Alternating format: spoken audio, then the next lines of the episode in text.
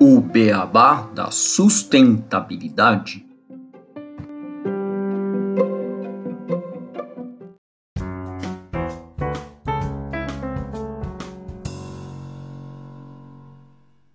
Bem-vindos ao podcast O Beabá da Sustentabilidade. Este é o episódio 81, os desafios da mobilidade urbana no Brasil. E hoje eu e o Renato Gatti temos para discutir este tema aqui no podcast a presença da Luísa Peixoto, que é gerente de políticas públicas na AMAS Global e especialista em mobilidade urbana. Renato, Luísa, tudo bem com vocês? Tudo bem, tudo certo, Gustavo. Olá, Gustavo, tudo bom comigo também? Olá, Luísa. Como você está? Prazer te receber aqui no nosso podcast para a gente poder conversar sobre esse tema. A gente vai trazer uma notícia para introduzir a nossa conversa, que ela é bem fresquinha, saiu no dia 31 de maio né, desse ano de 2022. Ela saiu na Folha de São Paulo e traz o índice Folha de Mobilidade Urbana, que mostra como as capitais brasileiras lidam com o tema. Então, o IMOS, que é o Índice de Mobilidade Urbana Sustentável, é uma ferramenta concebida para avaliar simultaneamente o nível de mobilidade de uma cidade e quanto essa mobilidade atende aos princípios de sustentabilidade, ou seja, as dimensões ambiental, econômica e social. Ele se baseia na tese de doutorado apresentada por Marcela da Silva Costa em 2008 à Escola de Engenharia de São Carlos da USP em seu levantamento original, feito pela Marcela, ela contou com nove grandes domínios que são assuntos gerais a respeito da mobilidade, sendo que cada domínio corresponde a um conjunto de indicadores capazes de calcular e observar o desempenho de municípios em temas tão diversos quanto gratuidade na tarifa do transporte público extensão da rede de ciclovias. E essa pontuação era calculada dentro de um intervalo entre 0 e 1. Como nem todas as capitais tinham ou disponibilizaram informações em quantidade suficiente para uma avaliação detalhada quanto a sugerida pela tese, o Índice Folha de Mobilidade Urbana adotou cinco dos domínios que a Marcela trouxe em sua tese, agrupando 13 dos 87 indicadores originais. São aqueles com os quais foi possível criar esse índice sem gerar grandes distorções. De forma geral, eles são representativos o bastante para desenhar o cenário atual de cada cidade e mostrar quais pontos merecem mais atenção. Por falta de dados, ficaram de fora assuntos como acessibilidade, aspectos sociais, aspectos políticos e planejamento integrado que seriam fundamentais para estabelecer comparativos e aprofundar as análises. Porém, a partir dos resultados encontrados, é possível observar no IMOS, no índice, que, de maneira geral, as cidades analisadas estão longe do ideal de mobilidade sustentável, uma vez que o maior valor encontrado foi de 0,543 na cidade de Fortaleza, ficando apenas ligeiramente acima da metade do intervalo considerado, ou seja, 0,5. Além disso, somente outras três cidades, que são Aracaju, São Paulo e Curitiba, conseguiram ultrapassar este valor intermediário. Já as cidades de Porto Velho e São Luís ficaram com as notas mais baixas. Os 13 indicadores finais escolhidos foram acidentes de trânsito, acidentes com pedestres, ações para redução dos acidentes, ciclovias, congestionamento, densidade e conectividade da rede viária, emissões de CO2, energia limpa, modos de transporte, motorização, passageiros transportados, tarifa de transporte e vias para pedestres com notas em intervalos que vão de 0, 0,25, 0,5, 0,75 e 1, onde 0 é pior, e 1 sendo a melhor nota, temos que os índices de acidentes de trânsito, acidentes com pedestres, congestionamentos densidade e conectividade da rede viária em quase todas as cidades estão com notas acima de 0,5. Para modos de transporte, a média da cidade se encontra em 0,5 e para os outros índices, praticamente todas as cidades possuem notas abaixo de 0,5.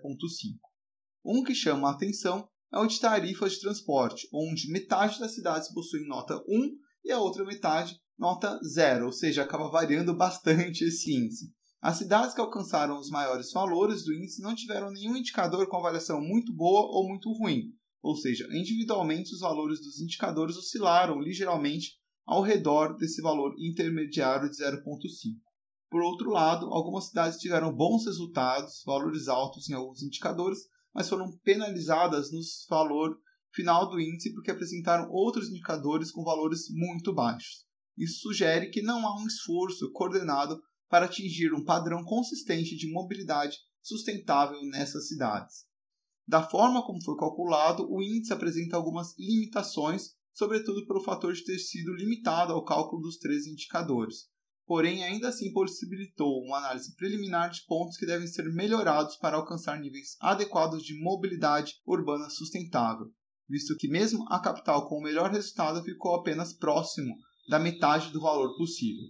Outra limitação é o fato de que os indicadores foram concebidos para a realidade vigente em 2008, que, passados mais de 10 anos, pode ter sofrido pequenas variações. Essa limitação não chega a comprometer, no entanto, os resultados obtidos com os três indicadores efetivamente calculados. E quando analisados separadamente, os indicadores revelaram, por exemplo, que faltam incentivos a outros meios de transporte que não os motorizados individuais. É o caso de bicicletas, que possuem pouca, quando não nula, infraestrutura para seu uso adequado e seguro, enquanto que a rede viária para meios motorizados é densa e bem conectada. Por fim, as prefeituras demonstraram grande dificuldade em informar os dados solicitados, indicando problemas não só para a implementação de medidas que melhorem a mobilidade urbana sustentável, mas também para o monitoramento dessas medidas. Então, tentamos trazer aqui um resumo desse índice, é bem grande esse estudo, né? E a gente espera que ele possa guiar aqui a nossa conversa, Gustavo. Sim, exato a mobilidade urbana é uma atividade essencial para a sociedade, né? já que ela se refere à locomoção das pessoas entre os espaços para atender às suas necessidades. Ela é definida como qualquer tipo de movimento, a pé, de carro, ônibus, bicicleta, skate, cadeira de rodas, trem ou metrô, que tenha como finalidade o deslocamento de um ponto ao outro em um espaço geográfico. Um dos grandes desafios do nosso tempo é que a urbanização e o aumento da concentração de pessoas sem o planejamento adequado inviabiliza a mobilidade urbana. A preferência pelo transporte individual e a escassez de ciclovias e transporte público nas cidades brasileiras são, com frequência, geradores de congestionamentos e gases do efeito estufa. Esse cenário ele afeta negativamente a qualidade de vida dos cidadãos. Então, vamos aqui trazer alguns números que mostram o impacto e a importância em falarmos deste tema. O tempo perdido em deslocamentos, ele impediu a economia brasileira de ganhar 111 bilhões de reais. 2019. A mobilidade urbana no Brasil custa 483 bilhões de reais anuais. Uma pessoa perde cerca de 32 dias por ano no trânsito. 26% da população paulistana gasta mais de duas horas em deslocamentos diários. Recife tem o tempo médio de espera de transporte público mais alto do mundo. O centro de São Paulo concentra 64% dos empregos e apenas 17% dos residentes. O custo com passagens de ônibus compromete mais de um terço da renda de quem mora em áreas periféricas do Rio de Janeiro.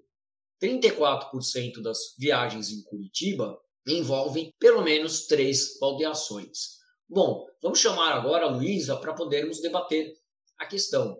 Luísa, o tema é complexo e afeta várias questões do nosso dia a dia. Como vimos, o Brasil ainda tem muito a melhorar. Percebemos que nosso país tem uma dependência muito grande do carro individual para o deslocamento, provavelmente por fatores históricos e culturais, mas que hoje já estão ficando inviáveis devido à alta dos gastos, de uma forma geral, com os automóveis, além do trânsito, que piora a cada dia, da falta de infraestrutura nas cidades, para acomodar esse número elevadíssimo de carros, e também os aspectos ambientais. Como é que a gente pode mudar essa cultura no Brasil, incentivar que as pessoas busquem meios alternativos de deslocamento? Bom, primeiramente, eu acho que tudo que vocês colocaram aqui, tanto os dados da pesquisa, tanto os comentários que o Gustavo fez depois, são muito pertinentes e eu acho que a gente não consegue falar sobre uma cidade ser mais sustentável sem falar de mobilidade. A maneira como as pessoas escolhem se deslocar e muitas vezes assim não é uma escolha delas, é como a cidade determina que elas precisam se deslocar, vai afetar também o quão sustentável a gente consegue promover o desenvolvimento urbano. E aí a gente pode falar desde a questão mesmo das emissões, mas também falar da questão de acesso às oportunidades que as pessoas têm no território, né? Então, você promover a mobilidade de uma maneira mais sustentável, a gente também está falando de uma mobilidade mais igualitária para as pessoas. E aí, eu acho que você tocou num ponto muito relevante, Gustavo, que é sobre comportamento. Quando a gente fala sobre mobilidade, não é simplesmente escolher andar de carro ou de ônibus. Não é você escolher usar o vestido de uma marca ou de outra, usar um sapato de uma marca ou de outra, ou comprar um sanduíche ou uma comida mais saudável. Não é simples como uma escolha só de hábito. A gente depende do ambiente, né? Muitas vezes o ambiente ele determina as opções que a gente tem. Existem inúmeros fatores que determinam a escolha de uma pessoa com relação a que tipo de transporte ela vai se deslocar. Seja a condição financeira, seja as atividades que a pessoa exerce né, no dia a dia, o que ela precisa fazer, seja também padrões culturais do que, que ela acredita que é melhor para ela, seja também questões relacionadas à localização da pessoa e aonde ela precisa ir. Então, são inúmeros fatores. E a gente, na Mass Global, a gente quer atuar justamente nesse ponto, que é muito difícil de atuar. A gente pode falar de políticas públicas para construção de infraestrutura, de mobilidade. A gente pode falar de políticas também de renovação de frota, de troca das fontes energéticas para reduzir poluição. Mas quando a gente fala do comportamento das pessoas, ainda é algo muito difícil de pensar em políticas públicas que promovam esse comportamento. E exatamente o que a Mass Global vem fazer é incentivar a redução do uso do carro próprio, direcionando para escolhas mais sustentáveis na hora de se deslocar. Então, para quem não conhece a ideia da mobilidade como serviço, essa ideia está muito baseada naquilo que foi viabilizada pelos esses novos serviços de mobilidade, não necessariamente públicos, né, mas também privados, que vieram através da tecnologia, da capacidade que você tem de ter informação em tempo real e pagamentos digitais. Então, a ideia da mobilidade como serviço é que através de uma plataforma única você possa acessar os diversos serviços que a cidade tem, te trazendo conforto e, e facilidade de acesso e sendo capaz de ser mais eficiente até e melhor, mais confiável do que você ter um carro próprio. Então, hoje em dia, esse incentivo ao uso eficiente dos modais da cidade através de uma plataforma única pode acontecer e a ideia é que a gente crie essa ideia de que as pessoas não precisam mais ter um carro próprio, então para quem tem, pode começar a pensar abrir mão, né? Não é mais eficiente, o custo é muito elevado, o carro ele não me proporciona a liberdade que a gente sempre acreditou, a gente sabe disso, você fica preso no engarrafamento, não é todo lugar que você consegue ir, você tem um monte de custo. É, e para quem não tem carro, não precisar mais sonhar em ter um carro, né? A gente quer desmistificar essa ideia de que o carro ele é algo relevante, né, em termos de status, mas que sim a gente tem que lutar por transporte de qualidade, serviços de transporte de qualidade que a gente sabe que a gente pode ter na nossa cidade. Então, o mote ali da Mass Global é muito qualificar o deslocamento, dando qualidade para as pessoas através dos serviços. Enfim, isso falando muito dessa perspectiva aí do comportamento do usuário, como a gente acha que dá para mudar. E mudar o comportamento a gente tem que oferecer algo que seja bom o suficiente para que a pessoa mude. E aí é nisso que a gente mais foca hoje em dia em trabalhar. Oferecer essa experiência digital que complemente a experiência física que a pessoa já tem, que a gente sabe que tem, né, trazendo facilidade, conveniência para que essa mudança de comportamento seja direcionada para uma mobilidade mais sustentável.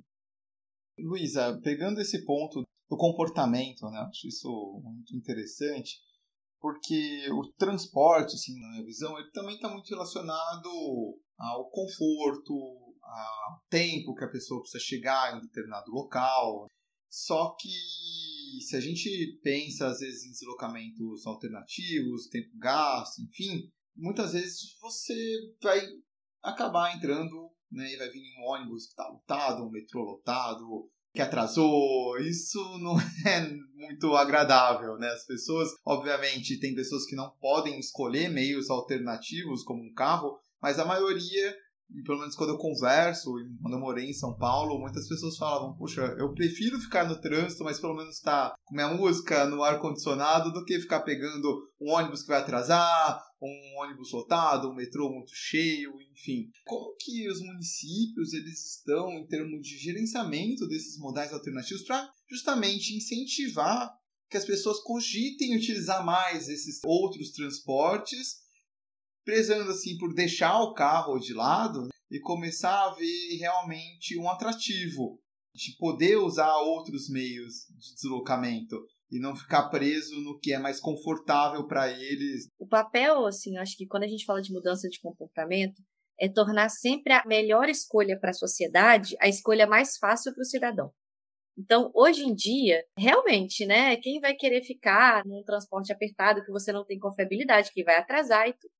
Então, esse é o ponto, né? Eu acho que a gente tem que investir cada vez mais na qualificação dos serviços de transporte. Hoje a gente tem também serviços por aplicativos, de carros por aplicativo, de motorista por aplicativo, que competem diretamente com o serviço de transporte público. O transporte público está perdendo muito os seus passageiros, seus clientes, e a gente tem que repensar a maneira como a gente está, e isso está desde a questão dos contratos do transporte público, como os contratos são formulados, você pagar por passageiro transportado, não é um incentivo mais adequado para a gente fomentar a qualificação do sistema de transporte? Será que não tem uma outra forma da gente contratar? E aí já tem vários estudos sobre esse aspecto. Começa aí no financiamento. Quando a gente fala de financiamento do transporte público, pouquíssimas cidades elas têm subsídio para o transporte público. Mas ao mesmo tempo as cidades gastam muito implementando recursos em vias, criando viadutos, Nova Sul. Então, na verdade, o que, você está fazendo? Você está falando, ah, investir no ônibus não vale a pena, eu prefiro investir no carro. Mas assim, coloca na ponta do lápis tanto de gasto externalizado que esse investimento no carro gera para a cidade como um todo, poderia ser muito melhor aproveitado se a gente investisse no nosso sistema de transporte público. Subsídio é investimento na qualidade de vida da população. E aí, assim, trazendo um pouquinho também para o que a gente está fazendo, quando a gente começa a falar de qualificação da experiência, a gente quer fomentar essa qualificação, começando pelo nível da experiência digital. Então, através do aplicativo, trazendo informação em tempo real e facilidade de pagamento, você já consegue resolver um monte ali da insegurança que é o sistema de transporte. Você falou aí, ah, o transporte atrasa. Então, se você sabe exatamente onde seu ônibus está, se você consegue ver lá o ônibus andando no mapa, se você consegue receber uma mensagem, caso tenha algum imprevisto no caminho, alguma mudança de rota, você já começa a confiar cada vez mais naquele sistema, que ele funciona. Se você consegue, através de um aplicativo de forma fácil, pagar por aquele serviço, ainda melhor, porque hoje em dia você tem que fazer um cartão, para você fazer o cartão, você tem que fazer um cadastro para o seu CPF, ir buscar o seu cartão, né? Então, assim, é muito complexo você andar do transporte público. Às vezes a pessoa nem usa sempre, mas ela às vezes gostaria de começar a usar, mas ela não sabe nem como faz para comprar passagem. Então, assim, é muito complexo. A gente tem que tornar isso simples, fácil, acessível, confiável. E é claro, não dá para fazer isso só com a experiência digital. Por isso que a gente fala que mobilidade como serviço não é um aplicativo. Né? Muita gente fala assim: ah, você faz mobilidade como serviço. Não, não faço. O aplicativo ele é simplesmente a ferramenta. É, mobilidade como serviço é política pública. É você realmente priorizar essa qualificação, parar de falar a palavra usuário e trazer a palavra cliente do passageiro do transporte público, entender que ele é um cliente, que você tem que atrair ele, que você tem que fidelizar ele.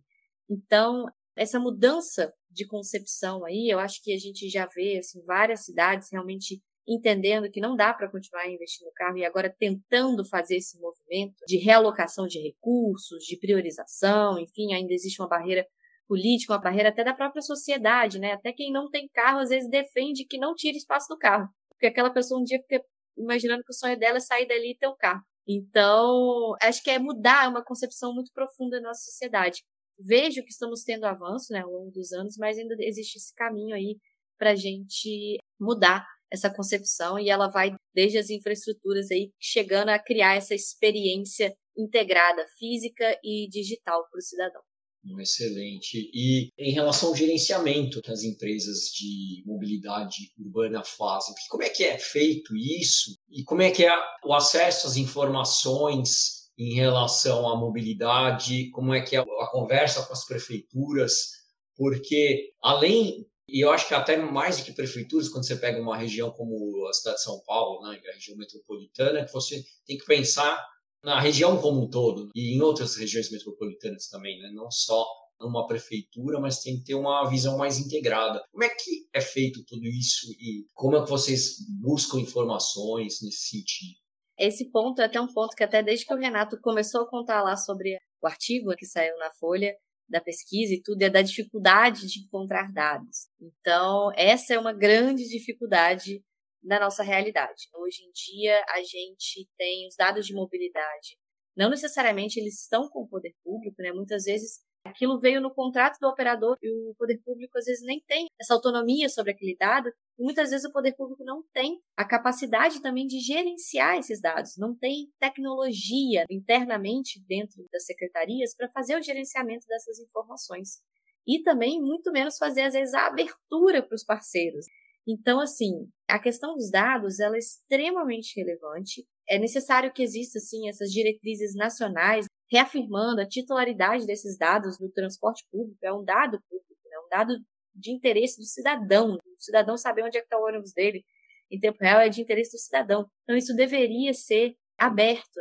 E também tem a questão da padronização das informações. Né? E isso a gente está falando aí da abertura do GPS e tudo, mas são muitas informações que poderiam ser relevantes para que não só as empresas, mas as diversas instituições, academia, pudesse trabalhar essa informação e trazer novas ideias, novas soluções, inovação para aqueles serviços. E muitas vezes essas informações elas também não são divulgadas de uma forma padronizada, né? A gente tem a questão da padronização também, a maneira como isso é feito. Muitas vezes o próprio governo ainda trabalha tudo de uma maneira meio arcaica. Então, assim, às vezes as linhas estão lá num Word, lá num PDF, assim, esse ônibus passa aqui nesse, nesse, nesse, nesse ponto. Então, assim, é muito arcaico. Então, a gente precisa trabalhar a cultura de dados, a cultura de digitalização dentro dos governos municipais e principalmente também após ter essa digitalização, padronização, titularidade, a gente trabalhar a questão da abertura, porque a abertura traz inovação, acelera a inovação, acelera a implementação de novas soluções através do setor privado, academia, enfim, toda a sociedade que pode trazer essa inovação para os serviços públicos, principalmente de transporte e mobilidade. Essa dificuldade de capturar esses dados a Mas Global ela atua em outros países também, além do Brasil. Como que é comparado com o exterior? Aqui é mais complicado, lá fora é mais fácil, porque a gente viu na notícia, né, o Brasil ainda está com índices ruins de mobilidade urbana. É, a melhor cidade está perto do 0,5, sendo que a nota máxima seria 1.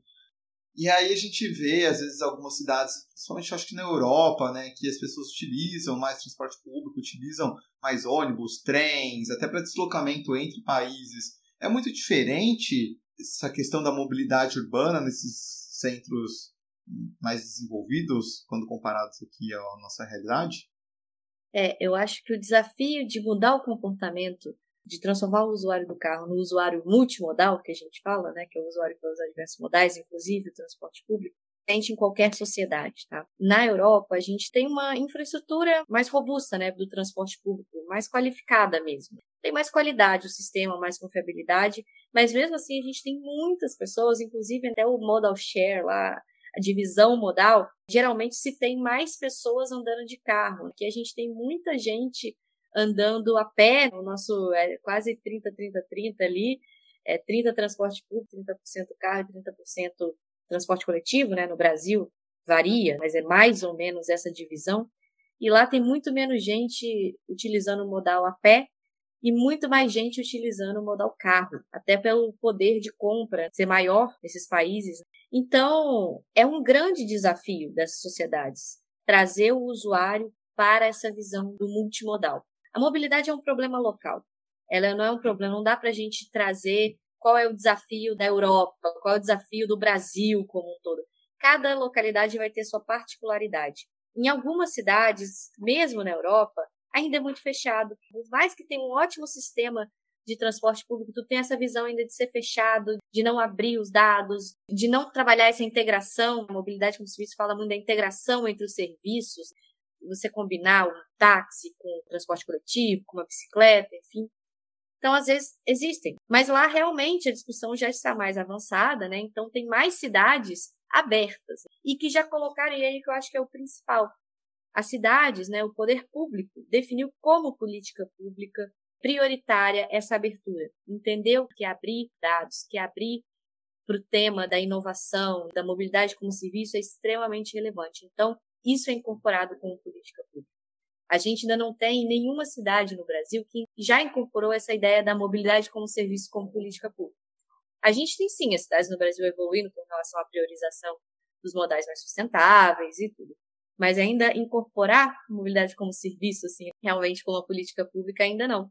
E é para isso que a gente está aqui. A gente, na verdade, tem algumas cidades também, como São Paulo, Curitiba, BH, que tem os dados abertos, disponibilizados. São Paulo Curitiba também tem credenciamento, e diversas empresas podem se credenciar para fazer venda de bilhete, de transporte e tudo. Então, já temos oportunidades, já temos coisas acontecendo, e a ideia é a gente entender que aqui no Brasil, a gente já tem muita gente usando transporte coletivo, a gente já tem muita gente precisando dessa qualificação do sistema de transporte. É um mercado que demanda agora que a gente trabalhe isso. Então, a gente acredita muito que pode ajudar a fomentar também essa visão da inovação na mobilidade, direcionando para essa visão de mobilidade mais sustentável também, apesar da gente ter esse gap, o maior gap ali, fazer uma curva aqui na resposta, mas o maior gap ali da Europa e Brasil é a questão da infraestrutura mesmo, dos dados, então, dessa qualidade que o transporte tem como uma alternativa ao automóvel privado. Só que a gente acredita que se a gente trabalha uma ideia de combinação de modais, a gente consegue suprir né, as lacunas do transporte público.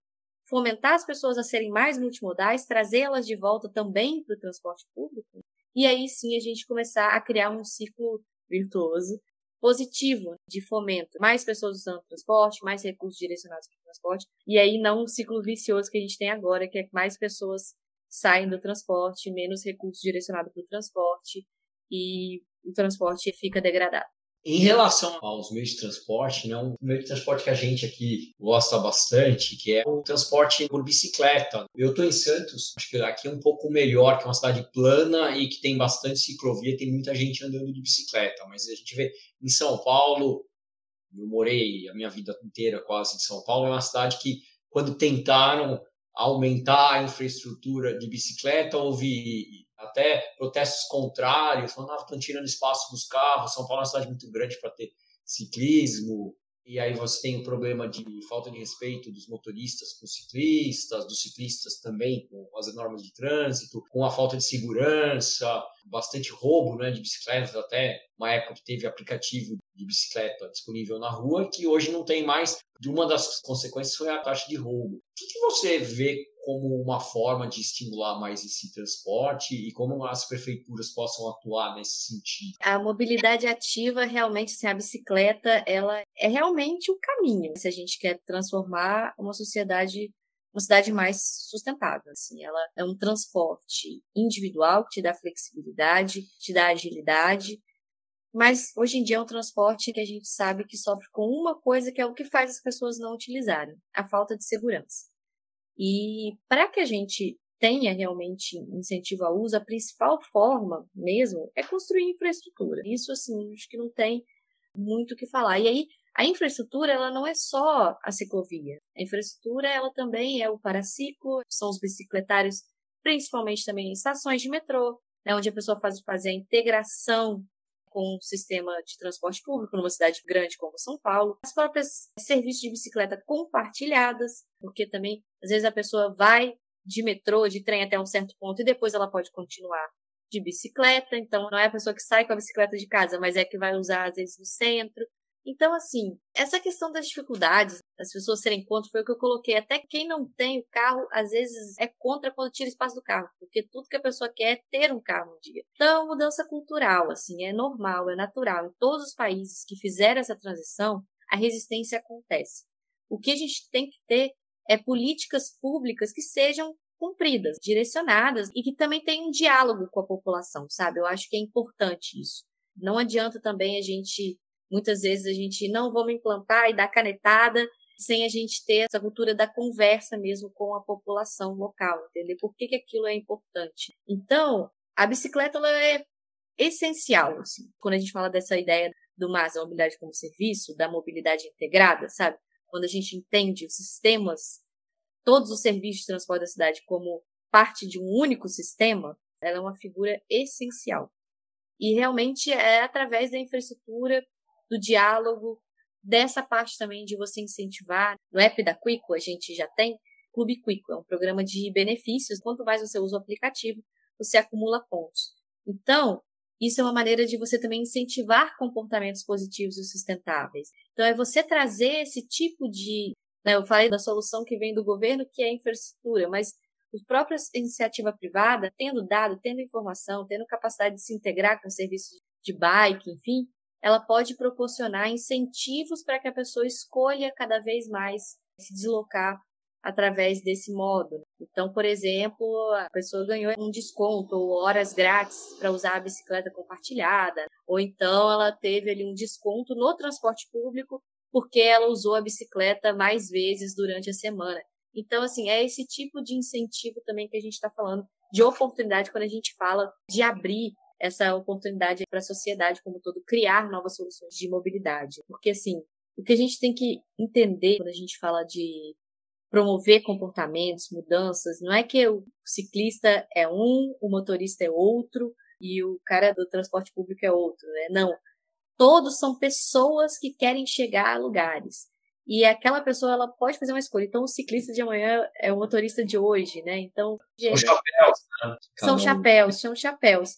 Então, como que a gente vai incentivando através e aí a gente fala de novos produtos de mobilidade. A gente não está falando de vender um carro, vender uma bicicleta e vender bilhete de transporte. A gente está falando de criar mensalidades, né, onde a pessoa pode pagar essa mensalidade e usar à vontade os diversos serviços da cidade. Então, a cada hora ela vai estar usando um chapéu no serviço de transporte. E aí é trabalhar programas de incentivo. É muito novo, assim, trabalhar com dados e tendo infraestrutura, tendo uma experiência legal física, é muito rico que a gente pode criar também através desse mundo novo da mobilidade como serviço, da mobilidade digital. Você falou bastante da mobilidade como serviço, de algumas iniciativas que ainda estão muito novas. Né? Isso tudo a gente está falando de cidades inteligentes, que casa com cidades sustentáveis. Como que você enxerga né, essa evolução ao longo dos últimos anos aqui no Brasil? A gente tem melhorado? E qual o futuro que você vê para essa mobilidade? É, realmente vai ser tudo integrado, fácil, as pessoas podendo escolher, ainda vai demorar esse futuro, é uma coisa que já está chegando, batendo na nossa porta. A gente vê muita transição para carros verdes, ônibus né, movidos a eletricidade, mas essa mobilidade como serviço mesmo, acho que é uma coisa que ainda, pelo menos, eu sei de algumas iniciativas, mas ainda vejo muito distante, né? A gente falou bastante de mudança cultural, comportamental, que eu ainda não consigo enxergar, sei lá, daqui a cinco anos. Eu queria ver a sua visão também disso. Olha, eu acho, na verdade, que tudo que você depende de recurso, aportar muito recurso financeiro, mudança de frota, mudar o sistema, é complicado. E eu acho que se você consegue dar um incentivo através do celular que a pessoa já tem, é menos complicado de executar, sabe? Eu acredito muito, assim, e por isso que eu até tô na VAS Global. Né? Eu estudei, fiz mestrado em transportes, trabalhei já em ONG, no né, terceiro setor, em prefeitura, e eu acredito muito no que se pode fazer quando você está falando direto com o cidadão. Assim. Eu acho que é um nicho ali da política pública de mobilidade ainda que não foi muito explorado na nossa sociedade. Como a gente muda comportamento. E eu acho que é ali que a gente está atuando e a gente quer atuar, quer mudar, sabe? Eu acho que é um ponto muito difícil mesmo, não é fácil. Mas eu acho que alguém tem que fazer isso. Eu acho que é papel do poder público investir na infraestrutura, fazer sua priorização de financiar a eletrificação de frotas, dar incentivos para modos mais sustentáveis, criar infraestrutura de transporte, é, com bicicleta, né, ciclovias, enfim. Mas é papel também da iniciativa privada criar essas novas soluções. E aí, seja ela através dos novos serviços, seja as bicicletas compartilhadas, os patinetes, os carros sob demanda, aluguel também. A gente tem aqui em São Paulo, já tem aluguel de motocicleta, de carro, enfim, dando novas opções para as pessoas deixarem de ter que ter, deixarem de ser dependentes do automóvel. E a nossa visão aqui é como que a gente consegue amarrar tudo isso, atuando principalmente nessa visão do comportamento e da cultura. Não é fácil, não é simples, não é coisa para a gente mudar realmente para o ano que vem. Mas eu acredito que a gente precisa começar agora, assim, sabe? Eu acho que a gente está num momento bom. A gente atua, assim, muito próximo dos governos locais. Como eu disse, né? Mas a gente entende que é política pública, não é um aplicativo. Então, se não tiver essa parceria com os governos, se a gente não estiver atuando em parceria com eles, qual é a política daqui? Quais são os objetivos da cidade? Como que a gente pode promover aqui essa mudança de comportamento? Para onde vocês querem ir? Como a gente pode ajudar? Inclusive, a gente tem até uma parceria, por exemplo, com a cidade do Rio de Janeiro, onde a gente divulga os dados coletados e chega diretamente para ele, é uma plataforma totalmente customizável, interativa, né? mapas, gráficos, então, tudo que os usuários estão reportando sobre o sistema de transporte a gente está enviando para eles. Então, é esse nível de parceria que a gente acredita que a gente pode ajudar a fomentar a inovação como toda. Acredito que a gente exerce um papel ali que não tinha ninguém atuando ali, sabe? e que a gente está começando. Mas a gente acredita que ele é muito necessário e que ele pode fazer toda a diferença. Luísa, é super legal. Acho que é uma iniciativa, né, um movimento, a gente tem que começar. E que legal que existem empresas, pessoas que estão vendo esse futuro. Porque, igual a gente trouxe, né, o Gustavo trouxe ali no início, a mobilidade urbana ela afeta várias áreas do nosso dia a dia e está relacionada com a sustentabilidade de forma direta, né? Porque afeta a qualidade de vida das pessoas, afeta qualidade do ar, afeta tudo. Né? A gente melhorar esses modos de transporte, a gente acaba mudando toda uma sociedade. A sustentabilidade é algo que a gente tem que pensar de forma sistemática, né? não, não dá para pensar num módulo de mobilidade sem pensar nos outros. Na sustentabilidade é a mesma coisa, então são duas áreas totalmente correlatas tanto na maneira de pensar e como na necessidade de mudança cultural para implementar a mudança. É, não tem mais como a gente manter na nossa sociedade uma mobilidade que não seja sustentável. Porque ela não funciona. Ela não atende as pessoas. Se a gente não priorizar meios de transporte ativos, caminhada, bicicleta, e meios de transporte coletivos, que são aqueles meios eficientes de longa distância, a gente não vai conseguir fazer nossas cidades funcionarem bem, a gente não vai dar qualidade de vida para as pessoas, a gente não vai dar oportunidade para as pessoas acessarem as oportunidades de trabalho, de saúde. A gente vai criar ambientes inseguros. Automóveis demais na rua causam mais acidentes. Quem anda mais de automóvel não compra nos negócios locais, diferente de quem anda de bike e a pé. Então, assim, a gente está tirando vida das nossas cidades. Então, isso não tem como a gente seguir por esse caminho. O transporte, ele tem que ser sustentável. Se ele quiser ser eficiente, seguro, acessível, se ele quiser promover realmente a vida nas cidades, que é para isso que as cidades existem. É para as pessoas viverem nelas, se encontrarem e criar oportunidades. Se a gente não fizer isso, se a gente não for sustentável, não tem como a gente fazer isso. Achei legal essa, essa sua última fala, muito bacana. Eu ia pedir para você deixar uma mensagem aqui para os nossos ouvintes, para a gente poder partir para as nossas curiosidades. E aí a gente poder encerrar o episódio. Então, fica à vontade se você quiser deixar mais uma outra mensagem. Bom, não, eu acho que a gente está num momento onde a gente tem uma oportunidade muito interessante para as nossas escolhas com relação às políticas públicas de mobilidade. Até uns 10 anos atrás, o que a gente podia fazer era criar infraestrutura, fazer essa parte do financiamento. Depois vieram essa onda dos serviços, serviços digitais de transporte, serviços compartilhados, a New Mobility, né, a nova mobilidade, serviços compartilhados de transporte. Deu um novo fôlego para as opções para as pessoas. E aí agora está se falando mais no Brasil sobre essa questão de como a experiência digital qualifica a experiência física, que é a questão dos dados e dos pagamentos. Como a gente tem que trabalhar na abertura de dados e abertura e atualização dos pagamentos nos transportes e essa integração também entre o sistema. Então a gente está no momento hoje que a gente não precisa mais depender só do governo, né? E o governo também não precisa só depender das suas próprias ações, dos seus próprios investimentos, que a gente sabe que é difícil reconstruir as cidades de uma maneira mais sustentável e com mais vitalidade. Mas ele pode contar também com o setor privado para fazer isso, sabendo integrar através de uma política pública que olhe para esses serviços que estão sendo oferecidos, essas oportunidades de inovação que estão sendo oferecidas pelo setor privado. Porque também, se cada um ficar do seu lado, a gente não se encontrar ali e orientar isso para uma realidade mais sustentável, não vai dar certo, não vai funcionar, não vai ser sustentável. Então, eu acredito que a principal ponto aqui seria é, falar da importância né, da união entre essas soluções inovadoras que estão surgindo no mercado privado e da abertura ali do governo para que esses incentivos eles possam atuar de uma maneira para que na verdade né essas ações possam atuar de uma maneira que incentive né uma a outra e a gente possa evoluir de uma maneira mais eficiente mais rápida na nossa mobilidade para um futuro mais sustentável e igualitário. Muito bom Luísa. Então com essa mensagem podemos ir para as nossas curiosidades Gustavo.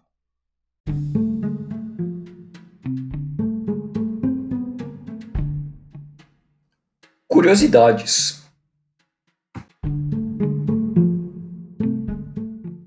Como curiosidade do episódio hoje, vamos trazer algumas iniciativas muito interessantes que temos pelo mundo para incentivar a mobilidade urbana. Na Alemanha, existe um projeto de criação de uma autobahn exclusiva para bicicletas. Essa ciclovia em forma de estrada que permite o deslocamento de ciclistas por longas distâncias em uma estrutura ampla, contínua e integrada com cada cidade. Inaugurada em 2016, a popularmente conhecida como RS1 previa que até 2020 a estrada já teria 101 km de extensão cruzando 10 cidades e 4 universidades. No entanto, o projeto ainda não se expandiu e conta com apenas 12 quilômetros de extensão entre as cidades de Essen e Mulheim. Londres é outra cidade que, para estimular a mobilidade ativa, criou ciclovias de alta velocidade, pensadas para quem pedala longas distâncias. Assim, graças a Cycle Superhighways, um trajeto de vários quilômetros pode ser feito em segurança e com rapidez. Atualmente existem sete linhas dessas implementadas na capital